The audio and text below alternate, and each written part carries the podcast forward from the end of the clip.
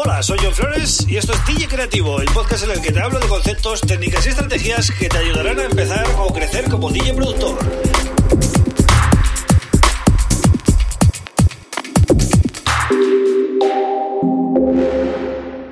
Bienvenido, bienvenida a DJ Creativo. Mi nombre es John Flores y este es el episodio número 194 del podcast. Hoy un día muy especial eh, porque es Nochevieja, lógicamente, ¿no? Jueves 31 de diciembre y hoy despedimos el 2020 por fin, aunque yo antes de despedirlo me gustaría hacer un repaso de lo que ha sido este año, ¿no? Porque ha sido un año en el que he lanzado este proyecto de johnflores.pro que como sabéis consiste en un podcast y en un canal de YouTube, básicamente, ¿no? Bueno, y en mi web, claro, que es donde está todo alojado, ¿no?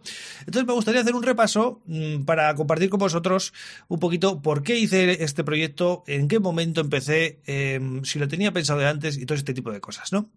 Pero como siempre, antes te tengo que recomendar que te suscribas para que no te pierdas los siguientes en Spotify, en Apple Podcasts, en Google Podcasts, en Evox, en mi canal de YouTube o eh, también podrías escucharlo en johnflex.pro, aunque eh, es menos práctico por, porque no te puedes suscribir ahí directamente, ¿no? Entonces es mejor que uses alguna aplicación que suelas eh, usar a, a, diario, ¿no? Para, para, para, que te salga ahí todos los nuevos episodios.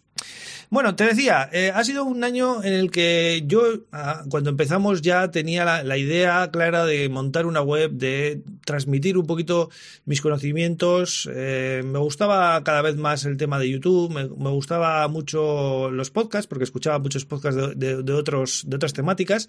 Y bueno, quería dar el salto, lo tenía clarísimo que quería empezar a eh, crear contenido y ayudar a la gente con lo que yo he aprendido en estos, en estos años, ¿no? Porque me apetecía y porque creo que eh, es una manera de aportar lo que yo puedo, ¿no? A cada uno que aporte lo que pueda. Entonces, a mediados de marzo de 2020 ya tenía más o menos la web planteada, ya tenía la web hecha y bueno, me, puse a grabar, a probar, por lo menos, ¿no? A crear los, los pisadores de lo que es la intro de este podcast, ¿no? Y todo este tipo de cosas que hay que hacer, porque claro, cuando empiezas un proyecto tienes que hacer todo eso.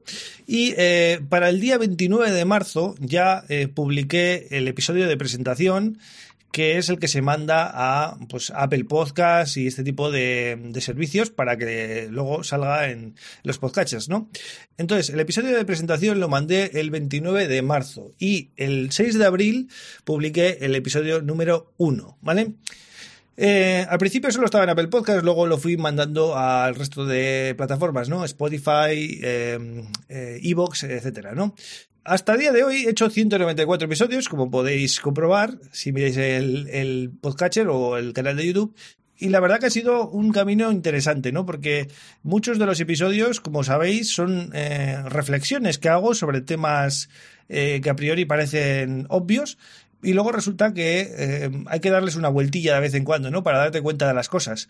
Así que para mí ha sido también una, especie de terapia y de, eh, bueno, consolidar conocimientos que yo sabía que tenía, pero que hasta que no te pones a hablar delante de un micrófono quizás no lo tienes todo tan claro, ¿no? Y me ha servido también para ordenar mis ideas.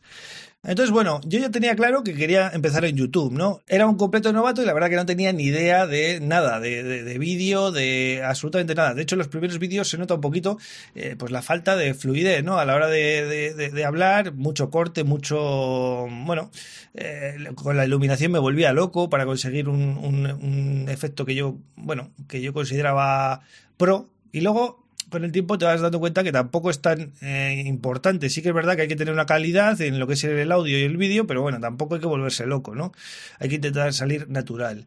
Entonces, el día eh, 12 de abril de 2020 empecé en YouTube y subí mi primer vídeo que fue el de, bueno, equipo para, para el DJ productor, equipo para el home studio, en el que, bueno, recomendaba pues los productos que yo suelo usar, ¿no? El hardware que yo tengo aquí y, y el software, ¿no? Que yo utilizo para intentar ayudar pues a aquellas, aquellas personas que estarían en ese punto eh, de, empezar, ¿no? Entonces, ese fue mi primer vídeo y a día de hoy ya son 26 videotutoriales los que hay subidos en YouTube, ¿vale? Casi todos eh, de Ableton, eh, quitando alguno de Machine y algunos que hice para DJs, pero básicamente predomina Ableton, ¿no?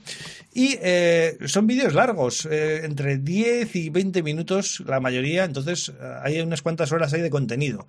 Entonces, bueno, en estos estos 8 o 9 meses he aprendido bastantes cosas eh, a la hora de hacer contenidos, a la hora de compartirlos, a, la hora de, bueno, de enfocar los títulos y de, intentar llegar al público, ¿no? A la audiencia, que sois vosotros. Eh, he, mirado mucho eh, vuestros gustos, qué es lo que os gusta, qué es lo, que nos gusta, etcétera. Los tres podcasts que más han gustado ha sido el 131, que es el de 7 documentales que debes ver si eres DJ productor.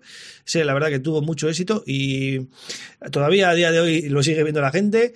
Eh, el segundo sería 129, cuánto dinero debes cobrar como DJ, ¿vale? Que eso siempre llama la atención y mucha gente seguro que entraría por curiosidad, pero es un tema que, que interesa, ¿no? Y el tercer podcast más escuchado ha sido el de tres errores que yo cometí que debes evitar, que es el 157, ¿vale? Es un podcast muy bueno, ese sí que la verdad que me parece muy bueno, eh, porque cuento un poquito tres cosas que me parecen vitales para que mm, no cometáis los mismos errores que yo. Entonces, eh, creo que puede seros muy útil, ¿no? En cuanto a vídeos, eh, los vídeos que más han gustado han sido el, que más, sobre todo, el de cómo ser DJ, que es el segundo vídeo que subí al canal de YouTube.